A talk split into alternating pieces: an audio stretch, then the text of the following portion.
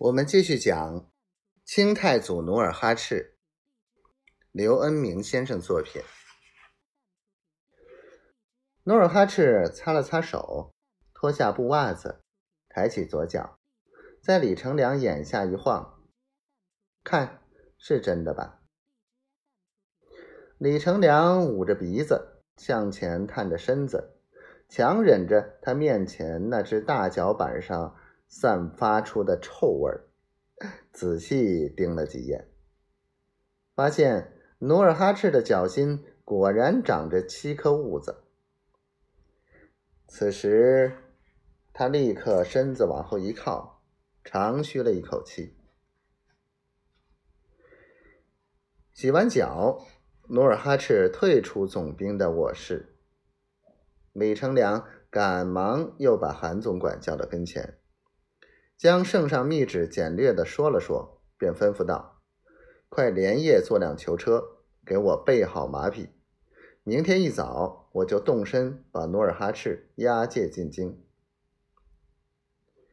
大人，那小子可是个神箭手啊！将来在你手下，可能成为一员大将。韩总管一真一假的挤着眼。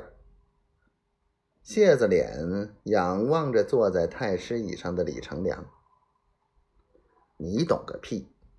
李成梁不耐烦的道：“我抓住这个钦犯，圣上一定大悦，圣上高兴就能官升三级，这不比卖命打仗便宜的多了。”韩总管的小眼睛立刻眯成一条线。竖起大拇指，奉承道：“大人真乃当今的二诸葛呀！”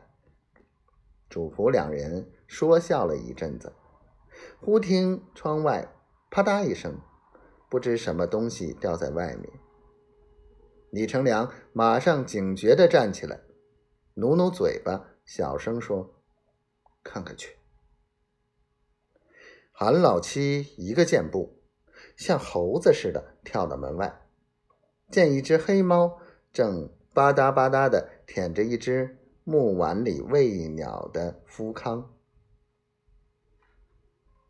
他暗自笑了笑，就转身回到屋里，嘻嘻笑道：“是只猫把喂鸟的食碗扒的掉地上了，这就好。”李成梁站起来。